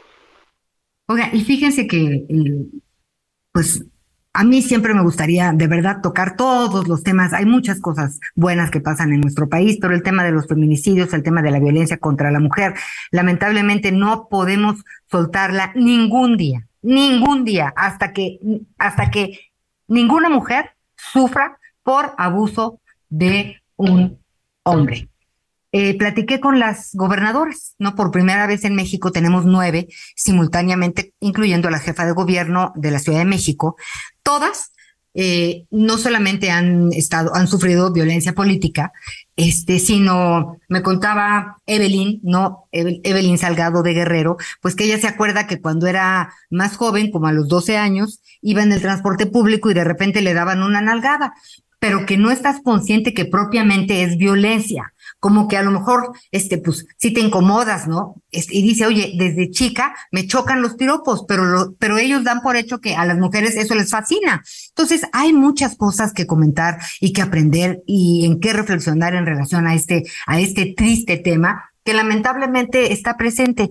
Hace un momento lo platicábamos en relación a la ley Olimpia, que se hacen leyes eh, y reformas y estadísticas y estudios y análisis, pero no para. ¿No? Tenemos un tema de impunidad también terrible, que, que es lo que pues yo combatiría primero antes de estar haciendo tantos, tantos estudios, combatiría el tema de la impunidad, la capacitación de los ministerios públicos, de las y de los policías en relación a, pues, a, la violencia de género, ¿no? Tener esto en, en el radar todas las gobernadoras hablan de que han puesto eh, puntos naranjas, puntos morados, pulseras rosas, tarjetas verdes, de todo para que las mujeres no tengan que vivir aguantando por necesidad a un violentador.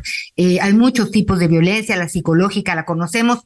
Usted y yo lo que podemos hacer es hablar en casa con nuestras hijas y con nuestros hijos. Es un tema terrible, delicado, real, pero no podemos convertirnos en estadística, ni permitir que sucedan actitudes machistas por parte de nuestros hijos, ni tampoco, pues Dios no lo quiera, nuestras niñas, ¿no? Que tanto las queremos y que tanto las cuidamos.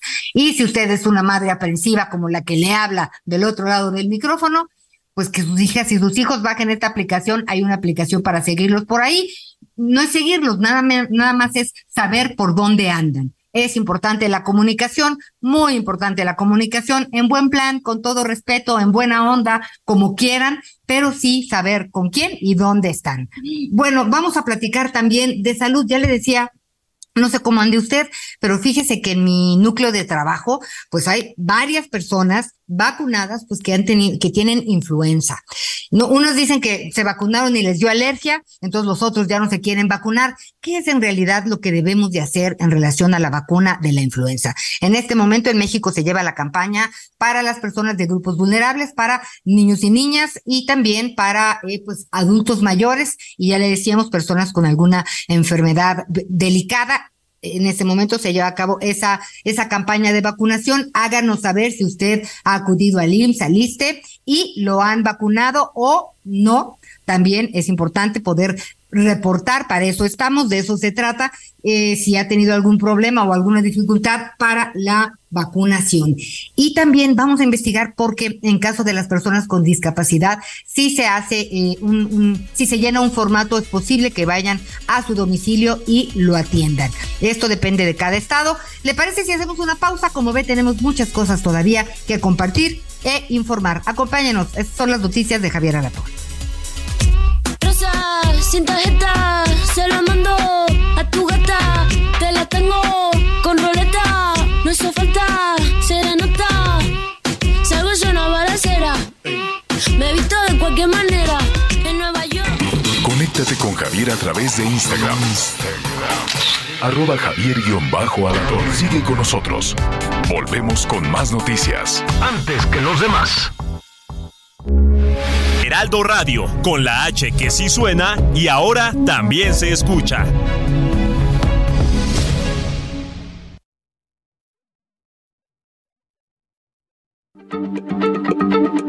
Heraldo Radio, la H se lee, se comparte, se ve y ahora también se escucha.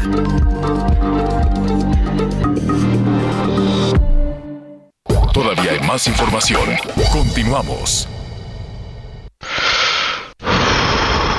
El 12 de noviembre se conmemora el Día Mundial contra la Neumonía, una enfermedad que cobra miles de vidas en México al año, especialmente en niños y personas mayores. Hoy es posible prevenirla gracias a las vacunas. Consulte con su médico sobre las recomendaciones de vacunas disponibles. Porque cuando prevenimos, respiramos tranquilos. Sobre los esquemas de vacunación, consulte a su médico. Un mensaje de Pfizer con autorización 22330021B0812. Las noticias en resumen. El subsecretario de Seguridad, Ricardo Mejía, informó sobre la detención de Jonathan N. por el encubrimiento del feminicidio de la maestra Mónica Citlali Díaz, cuyo cuerpo fue encontrado el pasado 9 de noviembre. Con esto, ya suman tres los detenidos, junto con Alexis N., expareja de la profesora, y su madre María Isabel N. El Centro de Justicia para la Paz y el Desarrollo de Jalisco advirtió que las dependencias encargadas de la atención a la problemática de personas desaparecidas y a las víctimas de este delito no cuentan con recursos suficientes en el proyecto de presupuesto estatal 2023. Detalló que solo se les asignaron 651 millones de pesos. La Conagua informó que este viernes ingresará el Frente Frío número 10 en el noroeste y norte de México, provocando un nuevo descenso de temperaturas en ambas regiones. En el estado de Nuevo León se esperan temperaturas mínimas de 9 grados y una máxima de 16 durante el transcurso de este día, así como algunas precipitaciones. La mexicana Daniela Souza venció a la china Qingguo en la final del Campeonato Mundial de Taekwondo 2022 con sede en Guadalajara, Jalisco, y consiguió la presea de oro en la categoría de los menos 49 kilogramos. Con esta presea, México suma dos oros y un bronce en la justa internacional. En Soriana, este super fin lo damos todo. Compra uno y lleva el segundo al 70% de descuento en llantas, pantalones de mezclilla, cuidado bucal colgate, shampoo y acondicionadores Pantene, Head and Shoulders, el Bib y Fructis. Soriana, la de todos los mexicanos. A noviembre 17, excepto Silverado, Basic Concepts y BM Jeans. Apliquen restricciones. Gracias por seguir con nosotros y pues bueno, hemos estado platicando mucho en relación a la salud, así que pues en este momento eh, también habíamos hablado de lo que pasó en Durango, que se detectaron 49 casos de meningitis en pacientes que previamente habían recibido un bloqueo neuroaxial. Espero haberlo dicho bien. Por esto queremos platicar contigo, con el doctor Francisco Moreno Sánchez, él es médico internista e infectólogo. ¿Qué es esto de, la meningitis? ¿Cómo estás, doctor? Eh, hola, antes que nada, mucho gusto estar contigo y con tu auditorio. Mira, la meningitis es una inflamación que ocurre en las meninges, que es como el, la envoltura que cubre a la médula espinal y al cerebro.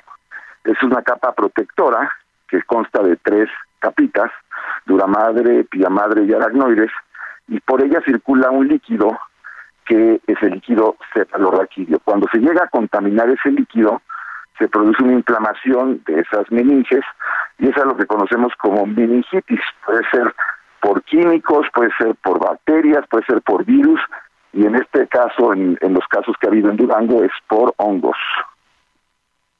Eh, a ver, primero, ¿hay manera de prevenir? Pues mira, el problema es que esto resultó como eh, una consecuencia de la aplicación de un medicamento que eh, pues entró directamente a esa área. Evidentemente la manera de prevenir esto pues es no haber tenido la exposición a esta sustancia que no sabemos y esto todavía no no no se tiene la conclusión qué fue lo que estaba contaminado si era equipo que se volvió a reusar si fue eh, que estaba contaminado el, el propio eh, medicamento, si el medicamento no era un medicamento de patente. Es decir, hay todavía muchas interrogantes. Lo que es una cuestión trágica, pues es que hay muchos pacientes involucrados, ¿no? No, bueno, eh, es, es, trágico porque pues además este seis personas han muerto y diez más se encuentran en terapia intensiva por esta afectación. Este y en México pues se tienen registrados contagios también, este, por otro lado, de esta variante llamada perro del infierno, ¿no? De COVID-19. ¿Qué es esto, doctor?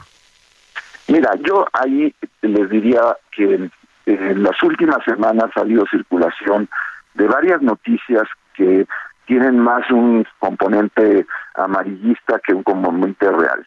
la, esta llamada variante del perro del infierno es la variante BQ.1 o BQ.1.1.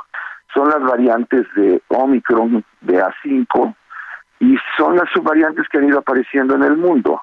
No quiere decir que sea una variante agresiva, es una variante que eh, pues infecta y puede contagiar a personas que ya habían tenido COVID o que están vacunadas, pero no produce una enfermedad más grave de lo que eh, habíamos visto con Omicron.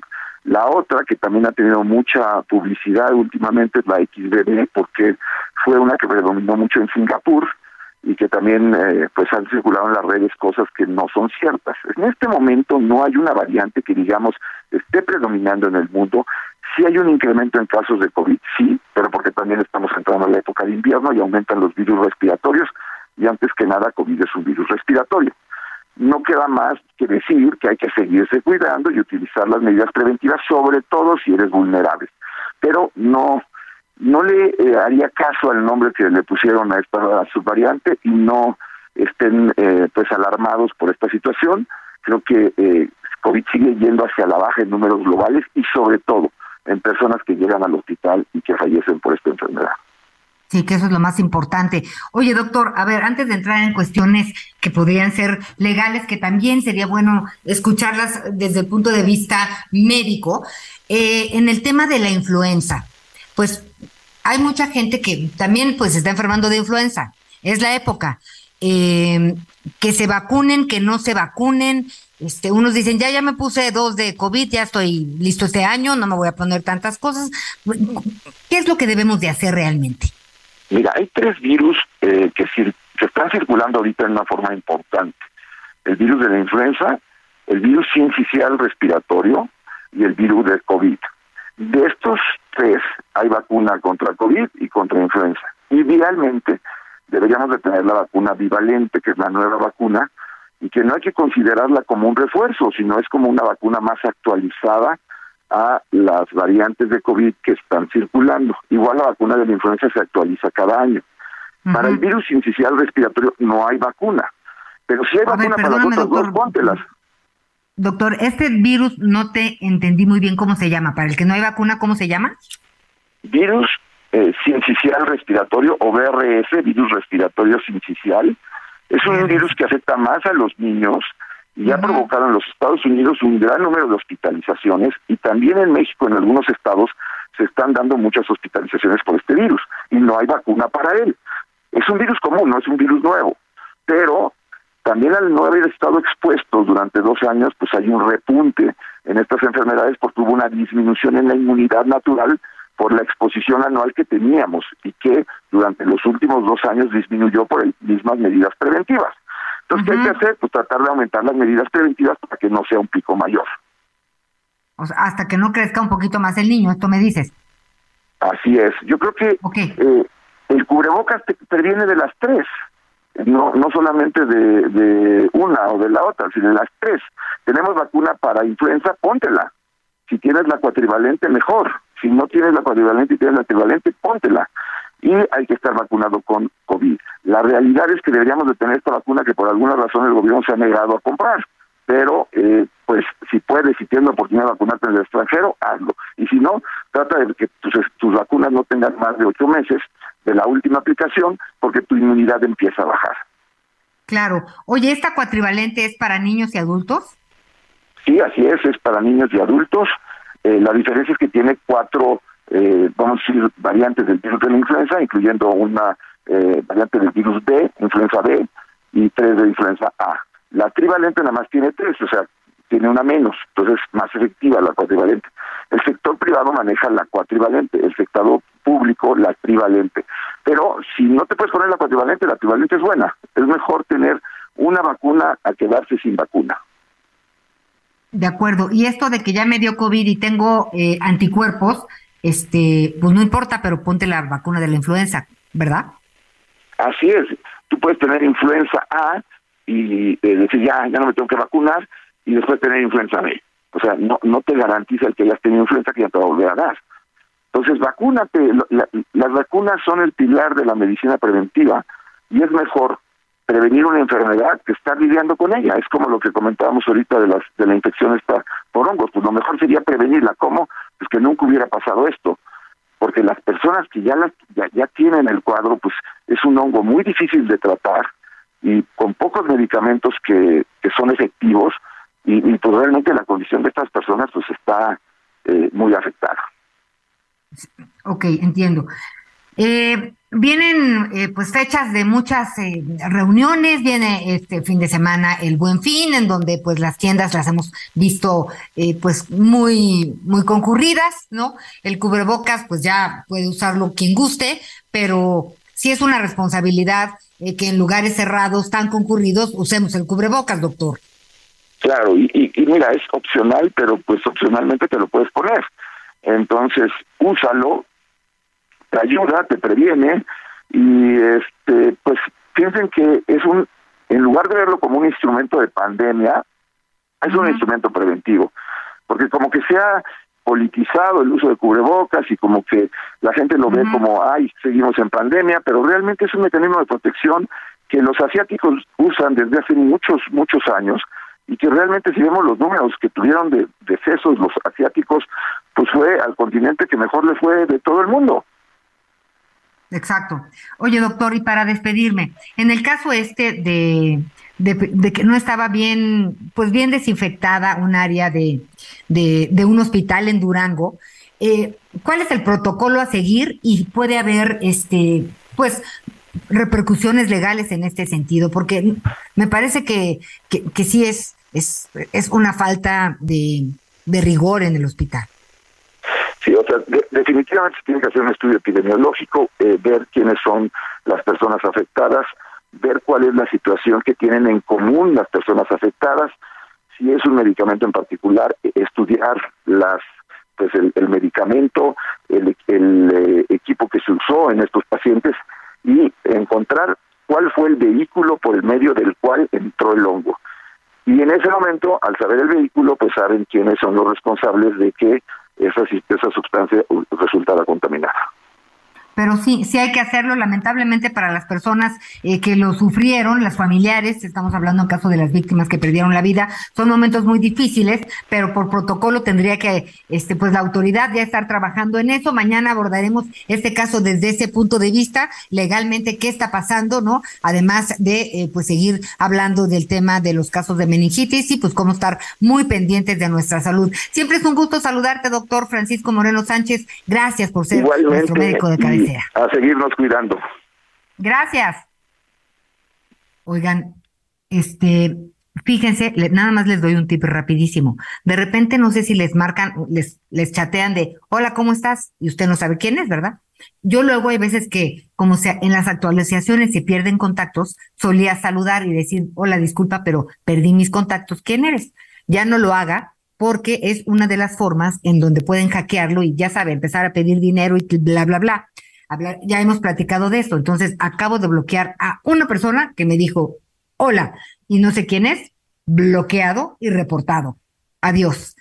Vámonos en este instante, vámonos en este momento. Ay, qué horror, porque fíjense que hubo un incendio esta mañana en Ecatepec, en el Estado de México. Bomberos de Ecatepec y Ciudad Nezahualcóyotl, pues lograron controlar el incendio en respiraderos del río de la compañía. A ver, pero platícanos tú cómo estuvo esto, José Ríos, corresponsal del Heraldo en el Estado de México. Buen día. ¿Qué tal, Ana María? Buenos días. Te saludo con gusto a ti y a quienes nos escuchan esta tarde por el Heraldo Radio. Pues sí, como bien comentas, al menos 15 respiraderos del río, de los Remedios, esto en la zona limítrofe entre Nezahualcóyotl y Ecatepec, pues registraron un incendio, el cual, pues bueno, tras más de tres horas de intensos trabajos en un operativo en conjunto con 100 bomberos de Nezahualcóyotl, de Ecatepec, Itlán, Pantla y la Ciudad de México, pues lograron sofocar este incendio. Hay que apuntar que, pues bueno, el titular de la Dirección de Seguridad de Nezahualcóyotl, Vicente Ramírez, informó que pues este este incendio se suscitó inicialmente se había informado Anita que era una situación sobre una fuga de gas eh, que se suscitó en esta zona. Sin embargo, eh, esto se descartó posteriormente porque se había informado que presuntamente ahí existían presuntos de este presuntos ductos de Pemex. Sin embargo, estos este se, descartaron y fue un gas que generó eh, los respiraderos en este lugar donde se encuentra taponeado el río de los Remedios. Sin embargo, pues bueno, hasta el momento no se registraron personas lesionadas y pues pues pese a esto, pues las imágenes del incendio este pues levantaron alertas desde las primeras horas de este jueves donde pues bueno las, los humos y el fuego pues sí se podía distinguir desde una distancia muy lejana de la zona y hasta el momento pues hay que destacar como bien te comento hay un saldo blanco y pues autoridades también de petróleos mexicanos y federales pues también están realizando labores de investigación para descartar que exista alguna este posible fuga de, de combustible por la zona. Ese es el informe que te tengo ahorita. Oye, ¿y hay registros de casualidad? ¿Tú sabes si esto ya pasó antes? Anteriormente no. No en esta zona, no estaba taponeado, pero hay que destacar que eh, por esa zona existe, sí existen tuberías de Pemex, existen estos, ¿cómo se dice? Como estos postes donde dicen que no se tiene que excavar porque ahí existen instalaciones de Pemex.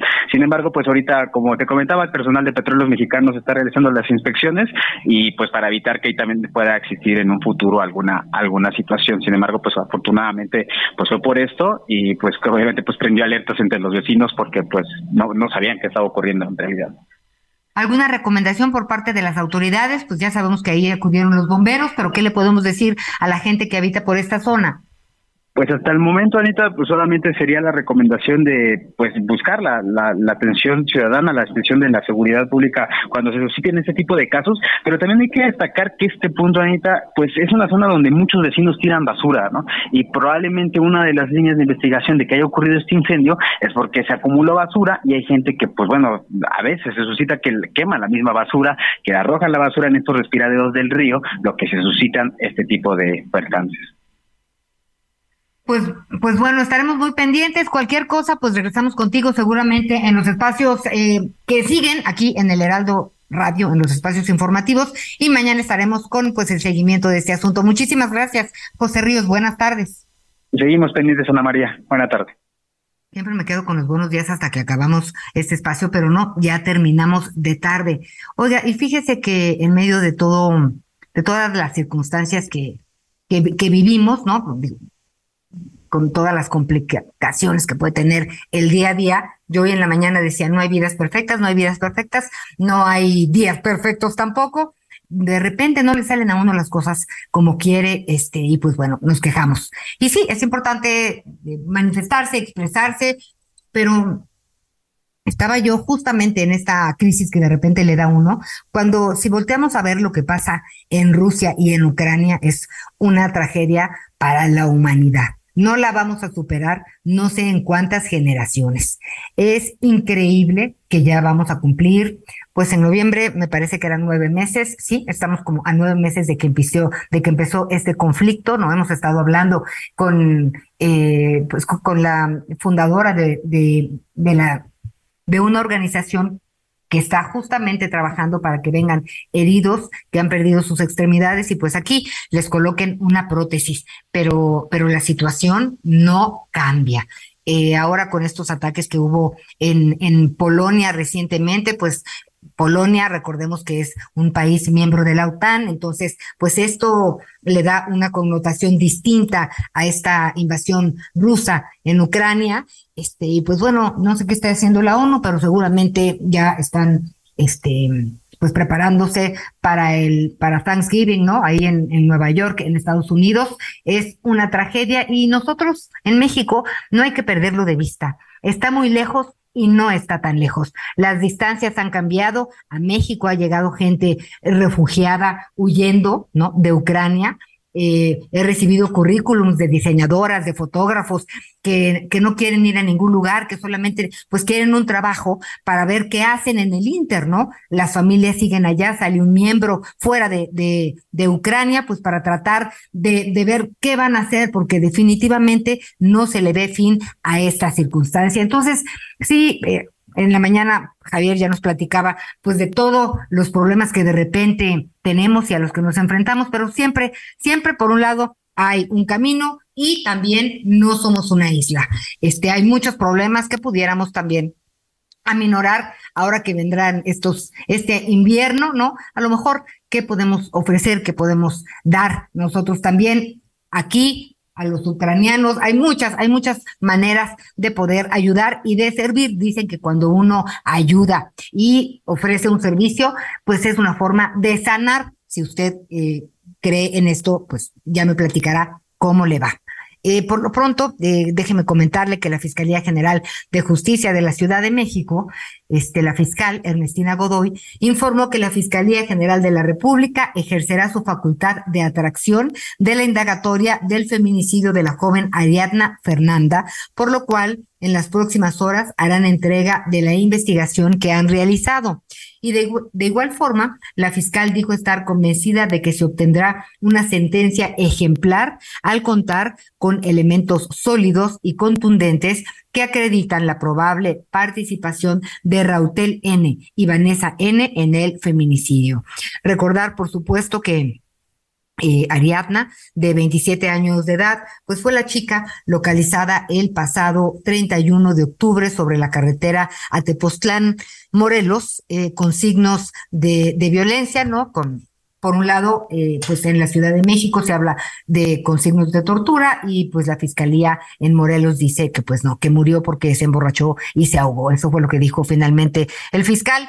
Este, declaraciones tremendas que han sido este, duramente criticadas pues por, por las feministas y las no feministas, porque ya basta de decir, no, pues es que como iba en minifalda, ¿no? Pues evidentemente por eso, ¿no? Tenía los labios rojos, rojos, rojos, o sea, a las mujeres se les estigmatiza de una manera este que no es correcto y pues es parte de la lucha, de la lucha por la igualdad de, los derechos. Cuando haya igualdad de derechos, cuando sean una regla, no habrá violencia de género ni violencia en contra de las mujeres y de nuestras niñas.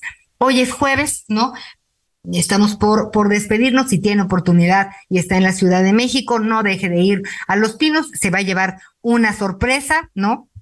Fíjese que el año pasado yo dije, ay, qué cosa tan hermosa, un collar de ámbar, de un ámbar amarillo, rojo, naranja, precioso. No, no, no, no, no, no, no quiere saber usted, no, más de 50 mil pesos, pero hermosísimo. Entonces, bueno, pues hay cosas de todos los precios y ahí le explican el por qué es ese precio y el tiempo que se llevó y pues quienes sacan el ámbar de las minas pues son los mineros, ¿no? De con su brochita, con su pico, con instrumentos muy finos para no eh, deteriorar pues el ámbar que vayan encontrando. Es un trabajo muy delicado y pues sabemos que con las minas pues sí tenemos un problema, no están reguladas todas, pero de ahí salen materiales como estos. Y le iba yo a comentar, aquí tenía yo, oiga, pues fíjense que Adrián Rubalcaba, el alcalde de Coajimapa, va a estrenar programa, pero es de televisión y toda la onda, ¿eh? Va a estar interesante. Pues hay que platicar con él, a ver, a ver, este, qué, qué piensan. En el primer programa va a entrevistar a la alcaldesa Clara Brugada, pues está interesante, ¿no? Mientras nos platiquen, ¿no? A mí me parece que de repente el gobierno, ¿no? Los distintos gobiernos, su mayor eh, problema es la, la falta de comunicación. No, no se trata de comunicar lo que uno quiere, se trata de que respondan cuando uno pregunta también. Eso es, este, a mí me parece que la, la, comunicación circular para poder realmente entender por qué, este, o las cifras son diferentes o por qué pasan tal, tales o cuales cosas. Nosotros estamos llegando al final, ¿no? Javier está llegando en este momento a Guanajuato, andará por ahí, me parece por León, a ver qué nos platica. Y también eh, Miguel Aquino, pues anda de luna de miel, a ver qué noticias nos trae de regreso. Ya estaremos platicando con ustedes de este tema. Cuídese mucho, ¿no? Estamos en campaña de vacunación para la influenza. Ya sabe que hay una que es cuatrivalente y también la trivalente. Póngase la que encuentre de entrada, póngase la que quiera, pero sí cuídese muchísimo. Y mire, me gustó esto que dijo el doctor eh, Moreno. El cubrebocas, pues no, no hay que estigmatizarlo. Yo sí lo odié porque de ver, le confieso que me salieron hasta eh, salpullido por tantos cubrebocas, pero de que nos protege, nos protege. Entonces, pues por nosotros y por los que están enfrente, usemos cubrebocas cuando estemos sobre todo en lugares concurridos y cerrados. Nosotros nos vamos, gracias por habernos acompañado, nos vemos mañana en las noticias con Javier La Torre a las 11, tiempo del centro de México. A nombre de todo este equipo, hasta mañana.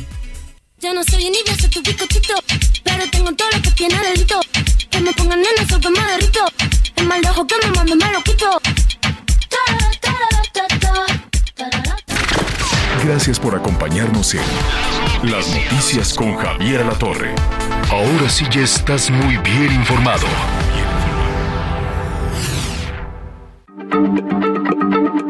Heraldo Radio, la H se lee, se comparte, se ve y ahora también se escucha.